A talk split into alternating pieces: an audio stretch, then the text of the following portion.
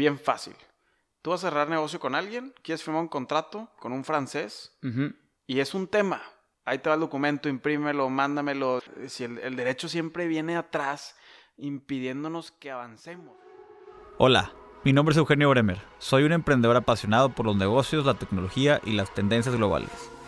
En un mundo con cambios tan acelerados, te doy la bienvenida a este podcast, de aquí a tres años, donde entrevisto a visionarios que trabajan en industrias que están disrumpiendo la forma que vivimos y trabajamos.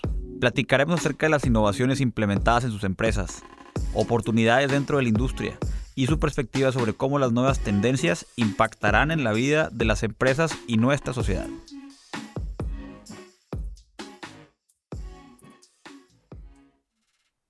Hola a todos, ¿cómo están? Bienvenidos a este nuevo episodio del podcast de aquí a tres años. El día de hoy estoy con mi amigo y Rumi, emprendedor Alejandro Martínez Zambrano. Alejandro es abogado de profesión, es director general de Sora. Sora es una empresa que se está dedicando básicamente a eliminar lo que es la firma autógrafa, lo que siempre hemos hecho, ¿no? Y cómo lo está empezando con lo que es la firma electrónica, o sea, un código que tiene mucho mayor validez que una firma eh, autógrafa como la conocemos y pues realmente pues es hacia donde va avanzando el futuro. Alejandro, ¿cómo estás?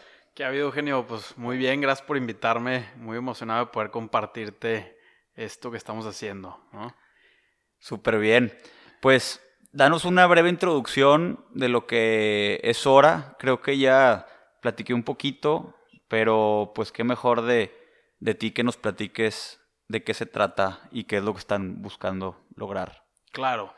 Sora eh, finalmente es una serie de plataformas enfocadas en la experiencia de usuario, que lo que busca es que para los mexicanos sea fácil utilizar la firma electrónica avanzada o simple, que le llamamos coloquialmente, ¿no?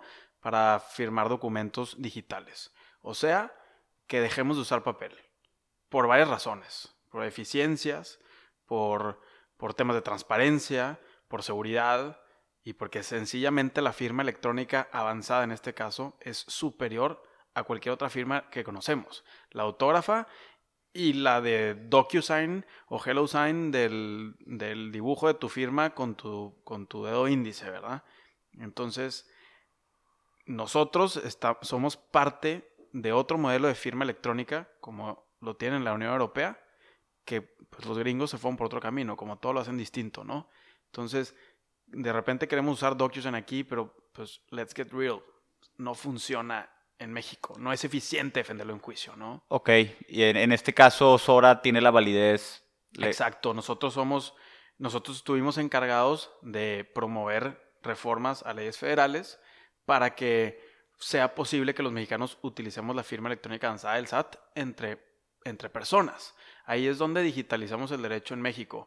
Y hoy Sora es una de las cinco empresas conectadas a la base de datos del SAT para poder hacer esta validación de firmas electrónicas avanzadas en tiempo real. Súper. Entonces, de entrada, el tema de la legalidad está, digamos, este, al 100. Correcto. Súper bien.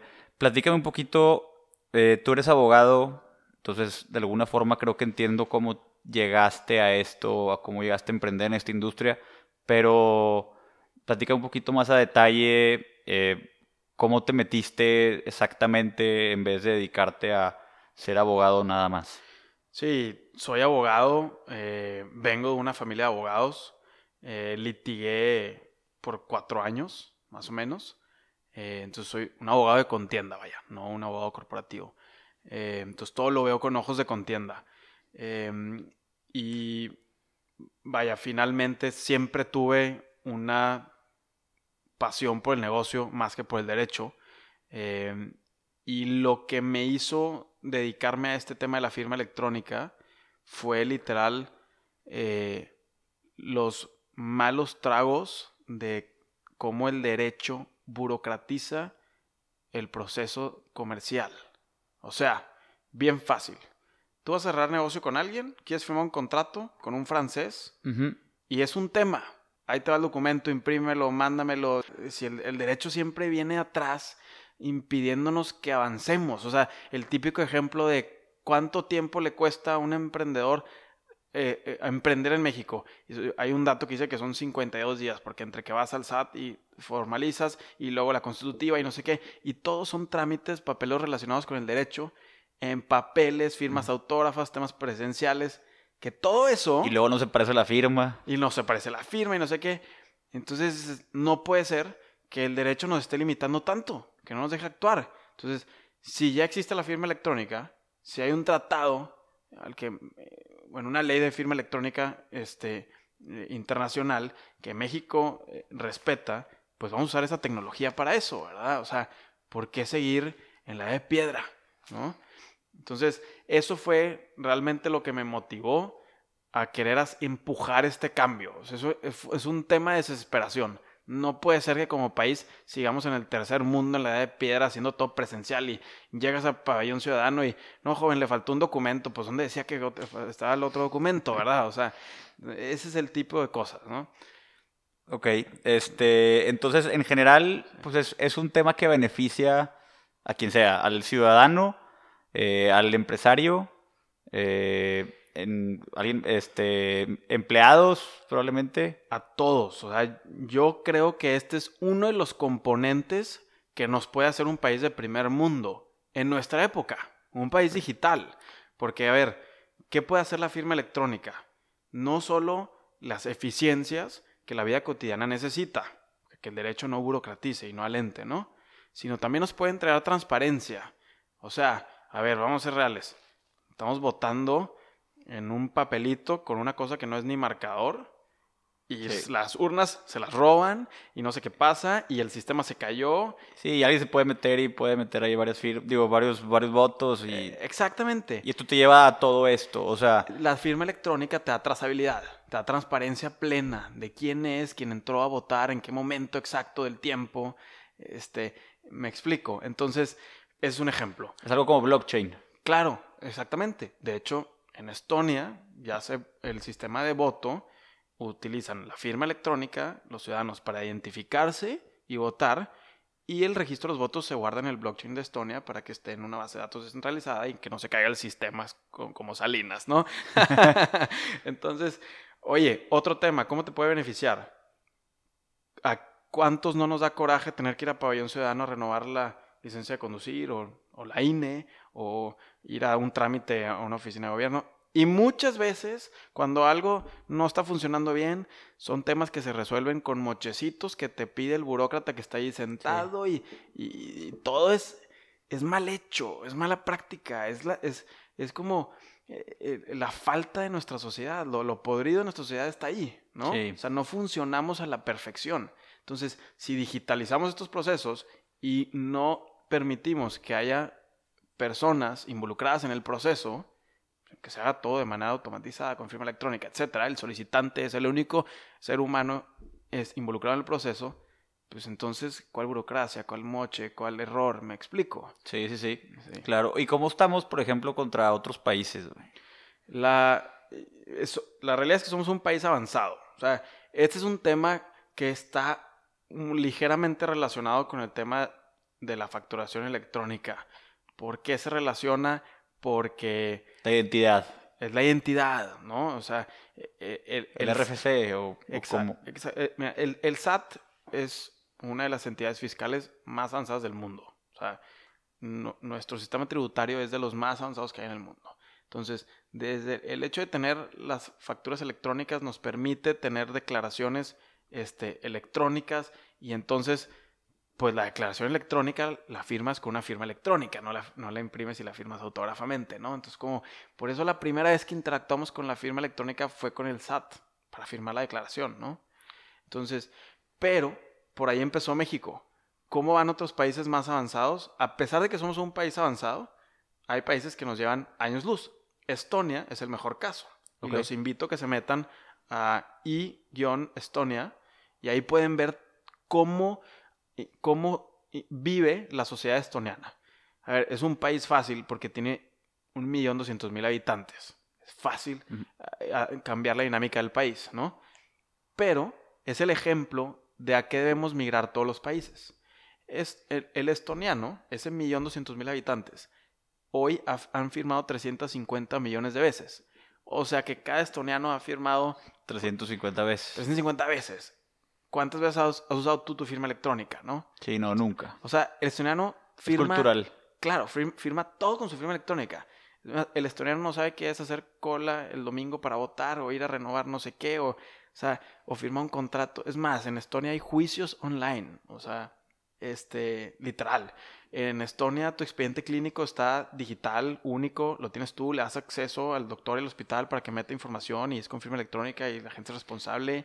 O sea, el título universitario, olvídate de que joven, pues llega en seis meses, porque lo tiene que firmar el gober y no sé quién. Y, dice, no, no, no. Ese tema es inmediato, ¿no? O sea, si tú vieras, por ejemplo, contra. Imagínate que aquí en México eh, se empieza a aplicar a un 10% de su capacidad. O sea. Imaginamos que Estonia es el 100%, eso es el óptimo. Sí. Aquí imagínate que llegamos a un, a un 10 o tú dime algún número este, ¿cómo cambiarían los negocios en México y nuestra sociedad? O sea, ¿cómo, ¿cómo te lo imaginas? O sea, creo que esto es el alcance al que quiere llegar Sora de alguna forma, ¿no? O sea, agarrar un market share claro. y decir, gracias a todo esto, ya podemos hacer esto, esto, esto y esto, y culturalmente se hace. Correcto. Y empezamos por lo básico, ¿no? Tienes razón. No te voy a decir, oye, Mañana Sora ya tiene una plataforma para que las elecciones las hagamos, la encuesta popular de nuestro señor presidente la hagamos de manera electrónica, con firma electrónica, ¿verdad? No vamos a invertir en eso ahorita. Eh, ¿Qué es lo más cercano? Bueno, pues hay que atender a las normas secundarias que ya contemplan el uso de firma electrónica. ¿Qué es, ¿Dónde está la parte más fácil de adopción? La parte mercantil, la parte laboral. La parte mercantil, por ejemplo, es B2B, uno, de los frenos más grandes que tenemos es que la firma electrónica avanzada se la entrega al SAT únicamente a las, personas morales o físicas con actividad empresarial. Vaya, quien está haciendo sus declaraciones, ¿no? Entonces, el ciudadano común no tiene la firma electrónica avanzada. A ese ciudadano hay que proveerle una firma electrónica simple que no tiene la misma fuerza en juicio, etc. ¿no? Entonces, la parte más fácil es la parte mercantil B2B. Todos los acuerdos comerciales entre personas morales, físicas con actividad empresarial, cualquier acuerdo comercial, vaya. ¿no? Sí, sí, sí. Oye, olvídate de estar gastando papel, olvídate de estar pagando paquetería, las valijas de DHL, olvídate de que, oye, lleva una semana el contrato en, en la oficina de mi proveedor, no me lo han mandado, oye, que tengo una bodega con cuatro mil contratos y dónde está el de este pelado que nos metimos en un pleito y búscalo para llevarlo a juicio y se le cayó una hoja y que se mojó. Olvídate de eso, no existe. Sube el PDF a la plataforma, firmen los dos con firma electrónica avanzada y se acabó. Es más, te pongo más sencilla. Empresas de retail muy grandes, tienen 3, 4 mil, 5 mil proveedores, ¿no? Y todos los años tienen que firmar el contrato de proveeduría. Entonces, imagínate la friega que es para el departamento jurídico del retail revisar los poderes de todos los apoderados de sus 5000 proveedores. ¿Y aquí hay alguna forma para encontrarlo fácilmente o algo? Claro, la firma electrónica vino ah, pues buscar en el PDF. No, deja tú, vino, vino a cambiar cosas. Ya no tiene que firmar el apoderado. La persona moral en el mundo digital tiene su firma electrónica propia no necesita ah. un apoderado que firme en su nombre. Existe el apoderado porque en el mundo físico, pues la persona moral no tiene, como es una ficción jurídica, no tiene un brazo de carne y hueso que firme un papel. Ya, en este caso, una persona moral, pues sí, digitalmente puede firmar. Exacto, es lo que hemos, eh, es lo que hemos visto que están haciendo nuestros clientes. Entonces, imagínate la fatiga laboral interna que se están quitando. ¿no? Nada más de eso. Sí, no, no, no, muchísimo. Otro caso muy práctico, ya hemos visto que lo están aplicando para fraudes en e-commerce. Oye, típico, alguien compra con una tarjeta clonada, eh, el dueño de la tarjeta no reconoce el cargo y simplemente el banco no le paga a quien vendió la mercancía en el e-commerce, ¿no? Es el que termina perdiendo. Pues ¿cómo iba a saber yo que la tarjeta clonada no sé qué? Bueno, pero si en ese momento, si tienes la herramienta de Sora ahí para firmar un contrato automatizado, eh, tu cliente está comprando un producto, sale el contrato de Sora, le pide que lo firme con su firma electrónica, y le, y, le pide la, tarjeta para hacer el pago, quien te clonó la tarjeta no va a tener tu firma electrónica, Sí, no. Entonces el acto no se va a poder configurar, ¿no? Entonces también hemos notado que lo estamos usando para ese tipo de cosas. ¿no? Entonces, otra parte, otra parte que puede migrar rápido al tema de la firma electrónica es todo el área laboral. La ley federal de trabajo ya lo reconoce. Entonces todos sabemos que el área Hay que firmar los, los, los, recibos de nómina. Recursos humanos tiene un papeleo. Imagínate una empresa de 2, 3 mil empleados, contratos laborales, recibos de nómina, renuncias, finiquitos, solicitudes de vacaciones. Todo el papeleo de recursos humanos de una persona. Todo puede ser digital, ¿no? Entonces, simplemente todo es más limpio, es más eficiente. Ok. ¿Y qué es, por ejemplo, qué es con lo que te topas de problemas? O sea, tú estás hoy en día abriendo brecha en esta industria porque realmente no hay mucha competencia en esto.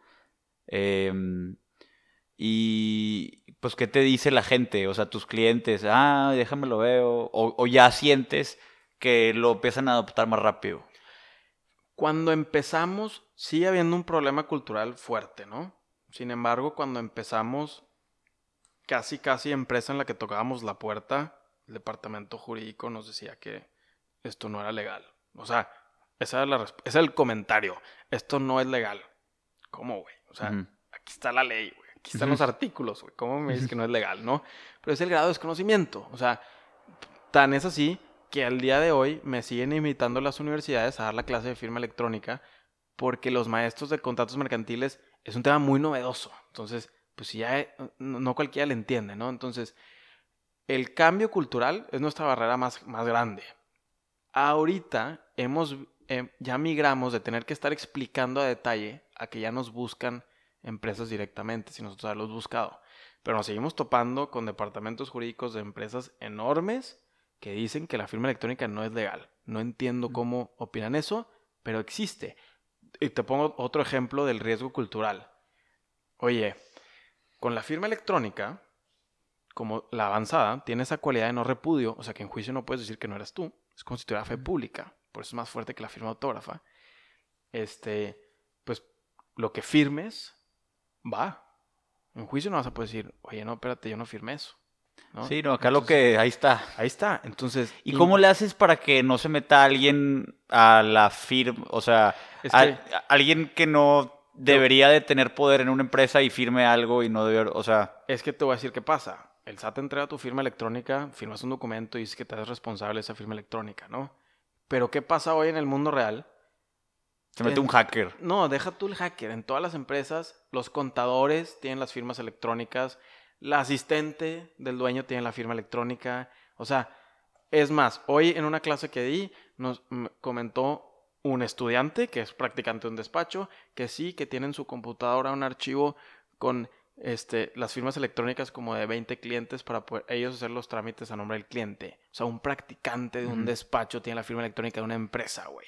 Entonces, la gente no entiende que si se mete el practicante a mi plataforma... Puede hacer lo que quiera. Y pone un contrato de venta de alguna inmueble de la empresa, lo vende y se acabó, ¿no? Entonces, al contador o a, a nadie le das tu clave para hacer transacciones en tu supernet, ¿no? Sí, no. O sea. Y ahí está el cash nada más. Con la firma electrónica vendes tu patrimonio. O sea, no, das, no das tu, tu, clave del Facebook, pero ahí andas dando. Ahí andas dando tu firma electrónica, ¿no? Sí, o sea, como que la gente no entiende el poder de la firma electrónica. Entonces es algo cultural y de mucha educación. Correcto, sí. Ok, ok, ok, ok.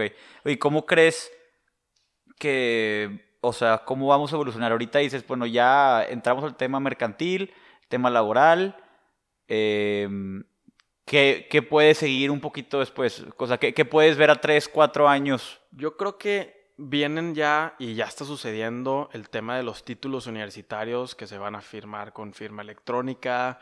Eh, eso ya tienes tu cédula electrónica. Yo creo que a 3, 4 años vamos a tener versiones digitales de nuestros documentos oficiales tu INE, tu licencia a conducir, etcétera, todo en un archivo digital. Para no tener que a renovarlo tan seguido o así. Claro, y que no lo tengas que traer físico. Pues sí. Es un QR. Ok. ¿Sabes? Em, ya la cédula existe digital, ¿no? Entonces ya está el antecedente para que todo lo demás vaya migrando. Es un tema. Otro tema es el área médica, las recetas médicas. Hay demasiada telemedicina. Está habiendo mucho emprendimiento en, en esa área. ¿Qué falta? pues que las recetas médicas de antibióticos, eh, este, medicamentos controlados, puedan emitirse de manera electrónica con firma electrónica. Y entonces de esa manera ya tienes todo el ciclo. La consulta en telemedicina, te mandan la receta digital y ya ni vas a la farmacia, ¿verdad? La pides por rápido. Sí, sí, sí. Este, em, otra área que puede migrar rápidamente es el, todo el ecosistema de, la industria de la construcción, que tiene mucho papeleo, ¿no? Contratos, bitácoras, etcétera. Todo ese tema es campo abierto. Eh, toda la parte de gobierno. El tema de los votos, como para cuándo ves algo así. Yo digo, y se ríen de mí, que en dos sexenios presidenciales. Podemos llegar a eso. Podemos llegar a eso, ¿no? O sea, 12 años se me hace mucho tiempo. Eh, y... vamos evolucionando muy rápido, la cada vez es más rápido. Claro, exactamente. Y no es el hilo negro, ya sucede en otros países, no hay que inventar nada. Este, entonces, yo creo que eso viene, viene mucho más rápido la parte de gobierno digital. O sea, yo creo que no tardamos. Ya puedes, por ejemplo, registrar una marca en el INPI con firma electrónica, paymentos de import, y, ya, y, ya que agarra un poquito de inercia, ya agarra. O sea, ahorita me imagino que son como puros early adopters. Sí. los que están empezando con eso, pero a medida de que culturalmente la gente empieza a agarrar la onda de que, oye, pues hay que ser más eficientes, podemos digitalizar y cerrar cosas legalmente, digitalmente, pues... Y los más asustados de esto, y es un tema, son los notarios públicos, que esos tienen fecha de muerte, o sea, y el que no lo quiera ver, pues está negando un, un futuro este, al que no se le puede sacar la vuelta. Y la prueba está en el Congreso. O sea, cada vez que se reforma algo con firma electrónica, el único eh, cuerpo de interesados en que no pasen esas reformas es el colegio de son los colegios de notarios. Entonces, hay, ya conozco gente que trae proyectos muy específicos para sustituir a los notarios con firmas electrónicas y blockchain, ¿no? Entonces, este, va a haber un cambio muy fuerte también por ahí. Yo creo que primero lo van a empezar a lo están empezando a aplicar los corredores públicos ya ciertas operaciones comerciales, ya hay quien eh, se juntan en Skype y firman un documento, el corredor está en el Skype, da fe de que están las partes conectadas, etcétera, y, listo, todo fue remoto y electrónico, ¿no? Súper bien.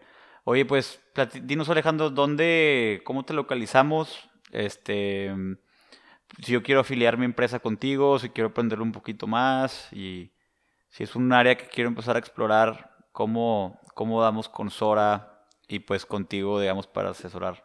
Claro, pues nuestra página web es eh, sora.mx. Em, ahí pueden mandarnos un mensaje, sino también pueden encontrar nuestras redes en Instagram, Facebook, eh, LinkedIn. Eh, me pueden mandar un mensaje directamente. Em, está pues mi Instagram si me quieren mandar un DM ahí, MT Zambrano. este, y pues, pues sí, eso es, ¿no? Ya está. Pues muchas gracias, gente. Les agradezco aquí el tiempo nuevamente y nos escuchamos para la próxima. Gracias.